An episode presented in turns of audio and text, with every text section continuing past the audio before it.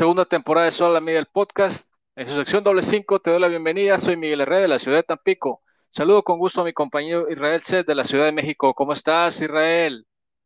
¿Qué onda, Miguel? ¿Cómo estás? Buenas noches a ti y a todas las personas que nos escuchan. Eh, pues aquí, un saludo desde la lluviosa Ciudad de México. ¿Qué tema vamos a traer el día de hoy, Israel, para comentarle a nuestros amigos y volver con todo en esa segunda temporada? Pues mira, yo creo que ahorita, eh, Miguel, algo que está resonando o retumbando en redes sociales es el streaming, ¿no? De, de, los partidos y toda esta onda. No obstante que ya había como, pues al principio teleabierta, luego, no sé si te acuerdas, aquella final muy famosa, ¿no? De León y el América, que la sí. final, final, por así decirlo, la, la, la buena, la tuvo. La de vuelta. Exactamente. Sí. Entonces, eh, pero ahora ya no solo es eso, ¿no? Sino el streaming ahora. O sea, un pago adicional. Ese será el tema eso, de hoy. Eso quiere decir que Israel y amigos que nos escuchan, que el fútbol ya no es para todos, se está privatizando, como tantas no, cosas que están en este país. No, definitivamente, ya no es para todos. Y, y lo digo con dolor porque debería ser para todos, pero pues no todas las personas lamentablemente tienen acceso a internet, eh, y creo que se va a volver más complicado, ¿no? Y aunado a eso, el pago, ¿no? Ahora, tú sabes, digo, estamos en una época donde todos los productos de consumo están subiendo de precio, ¿no? Ahora, es por la inflación eso. a nivel mundial y todo exactamente, eso. Exactamente, exactamente. Ahora, súmale a eso, si tú quieres ver un partido, pagar por mes 120 pesos, 100 pesos, lo que sea. O sea, entiendo que hay Netflix, que pagamos Spotify, pero creo que ahora el, el, aficionado va a pensar qué pagar, ¿no? Porque imagina esto, si yo quiero ver el, el, fútbol, ¿no? Yo digo, bueno, nada más tengo para pagar o Netflix o el streaming de mi equipo. Pero si mi familia, mis hijos quieren ver Netflix porque no les gusta tanto el fútbol, ahí la disyuntiva, ¿no? Y, y ese como, pues como, como esa batalla, ¿no? De qué es lo que vamos a pagar. Así es. Y entonces, por ejemplo, estamos hablando de 100, 120 pesos, 150 pesos. Nos ponemos a pensar, ¿qué quiero? ¿Pagar eso o pagarme una tapa de huevo, que es la canasta básica para comer, ¿no? En estos tiempos. Sí, claro. O sea, por eso te digo, ya no estamos como para, para, para poder gastar de más, creo, y, y creo que todos, ¿no? Eh, pero ahora creo que sí hay que poner en balanza qué es primero, ¿no? Así es. Bueno, nos lleva la primera pregunta de este nuevo episodio amigos que nos escuchan en Israel, te quiero preguntar, ¿por qué los equipos y las televisoras recurren a las plataformas para poder transmitir esos partidos? ¿Qué, es lo que, qué, opinas de esta, de esta pregunta tan controversial? Pues yo creo que tiene que ver, pues al final el fútbol es un negocio, todos lo sabemos, sabemos que eh, de una u otra manera es algo que deja, pero creo que ellos optan mmm, por más por ver sus intereses que los del aficionado. Ahora, los equipos se deben a la gente, ¿no?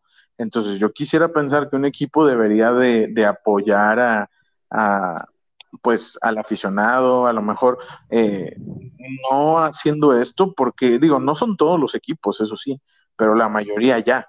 Entonces, eh, por ejemplo, en la jornada, en la 1, ¿no? El Monterrey América, que pintaba para hacer un partidazo, pues hay gente que no lo pudimos ver. Bueno, yo no lo podía ver y aparte no, no, no tenía como oportunidad, pero yo no hubiera Así pagado para ver ese partido, ¿sí me explico? O sea, creo que ellos optan, sí entiendo, sin comerciales, es lo que te pueden comentar, vas a pagar, pero no va a haber comerciales, pues sí, porque tú ya estás pagando el servicio, ¿no? O sea, es como, tú estás pagando los comerciales prácticamente, entonces, súmalo, una persona, ahora multiplícalo por todos los que lo ven, pues creo que sí hay ahí eh, algo importante o considerable, ¿no?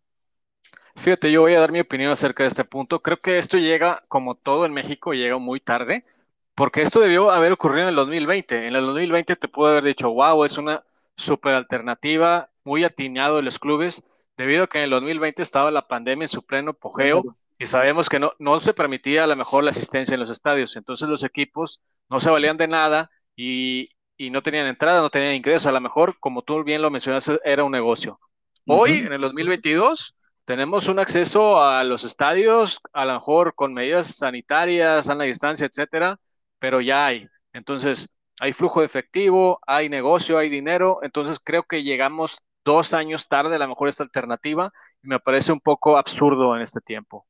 Pues a mí me parece absurdo hace dos años y, y hoy, no, a mí, porque no creo que, eh, y más, por, entiendo lo que dices de la pandemia, que hubiera sido una buena oportunidad, pero también creo que económicamente muchas personas se quedaron sin trabajo, por lo que empresas hayan quebrado, no lo sé, entonces no sé también si hubiera sido buena opción para mí, pero pues es lo que, pues es lo que tenemos hoy.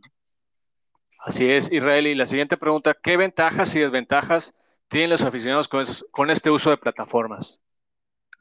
Pues yo le veo más, más contras que pros, honestamente. Por ejemplo, una ventaja, pues es que eh, creo, ¿cómo decirte?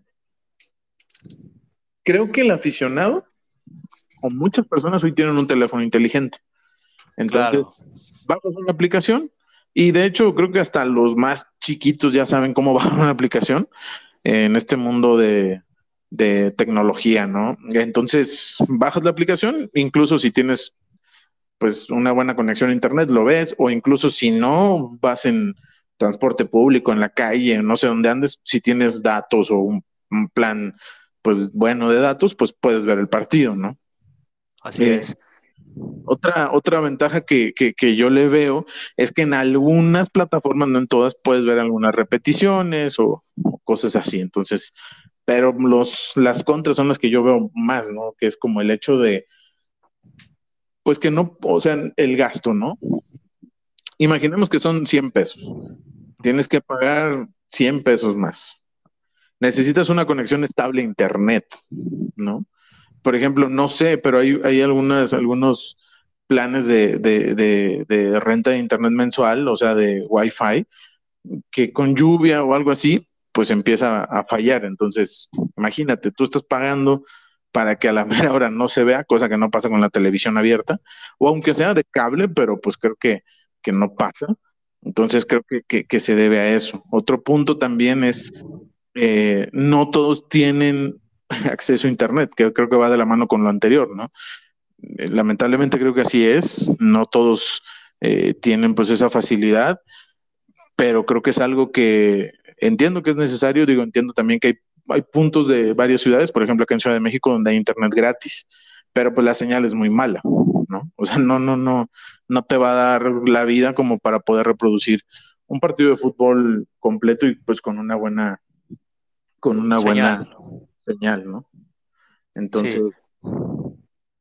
Para mí nada más eh, es una única ventaja. Creo que la ventaja que tienes es que pues puedes llevar, eh, pues como tú bien lo dijiste, en un smartphone a lo mejor, puedes llevarlo a todos a cualquier, a cualquier parte, puedes estar pendiente a lo mejor de ver algunas jugadas, etcétera. Y la gran desventaja pues es que no, no tienes a lo mejor una señal estable o dependes mucho de, de tu equipo de Wi-Fi, así, o tu plan de datos, etcétera, así como bien lo mencionaste. Creo que ahí es donde, donde caben las ventajas y desventajas de este uso de plataformas. Y bueno, para la siguiente, a la siguiente pregunta, Israel, ¿qué es lo que hace un aficionado que quiera pagar o no este tipo de servicios? Pues mira, ¿me escuchas? Sí, claro. Yo creo que algo que, que, que, que, no están dispuestos a pagar es creo que lo que hablábamos, ¿no? Justamente el hecho de evaluar que es más necesario, como bien decías, en estos momentos de inflación, en, no solo en el país, sino en el mundo, ¿no? Eh, creo que la gente hoy más que nunca pues está pensando eso. Ahora también yo veo mucha molestia, ¿no? De privatizar el fútbol. Yo lo veo en, redes sociales, por ejemplo, bueno, creo que ya lo sabes y lo saben, pues aquellos que nos han escuchado desde la vez anterior, la temporada pasada, que yo le voy al Cruz Azul. O sea, estaba viendo un tweet de unos, unas cuentas que sigo, donde justamente eh, los de nueve partidos del Cruz Azul de local u ocho, cuatro van por esta plataforma de VIX de, de Televisa o TUDN, ¿no? Entonces, pues hay gente que obviamente se manifiesta, yo no voy a pagar, yo no quiero, y ya te imaginarás. Entonces, mil y un cosas que, la gente pone. Entonces, creo que es válido también. El aficionado ya no quiere pagar más, ¿no? Entonces, simplemente es la molestia, ¿no? De que le quiten el, fútbol, ¿no? ¿Cuántas personas, digo, no, mm, bueno, sí conozco personalmente algunos que todavía se juntan en familia para ver partidos, quizá hay quienes no lo hacemos, Habrá quienes sí, pero hay gente que todavía creo que disfruta de esos momentos, ¿no? No sé, una comida, una cena, X cosa. Entonces creo que eso es lo importante. Pero el aficionado eh, pues creo que ya no está conforme con esto, ¿no? Que, cada vez, como tú decías, se privatiza más el, deporte, eh, pues más, más lindo, más importante, ¿no? De, del mundo. Creo que en mi, en mi comentario acerca de qué es, lo que, qué es lo que hace que el aficionado quiera o no pagar, creo que va más allá a lo mejor a un sector muy, muy específico de la población, a lo mejor los jóvenes que sí tienen acceso, los que tienen a lo mejor eh, la facilidad de poder eh, adquirirlo.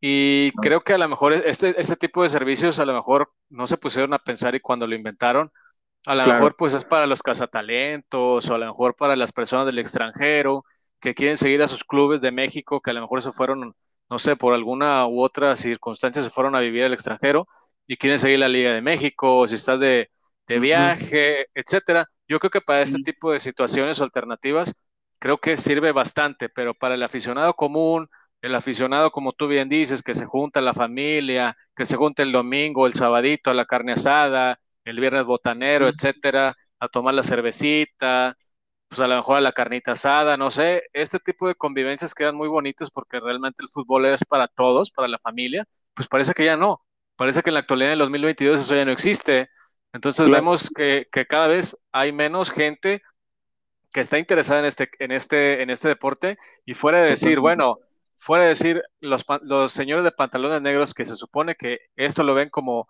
como un negocio y se supone que el balón lo ven convertido en signo de pesos, pues a lo mejor creo que es una mala estrategia porque creo que fuera de convertir o, o dirigir esto para eh, para que siga siendo una fiesta y que ellos sigan ganando y todos sigamos ganando, pues creo que se están equivocando y lo están haciendo cada vez menos, menos.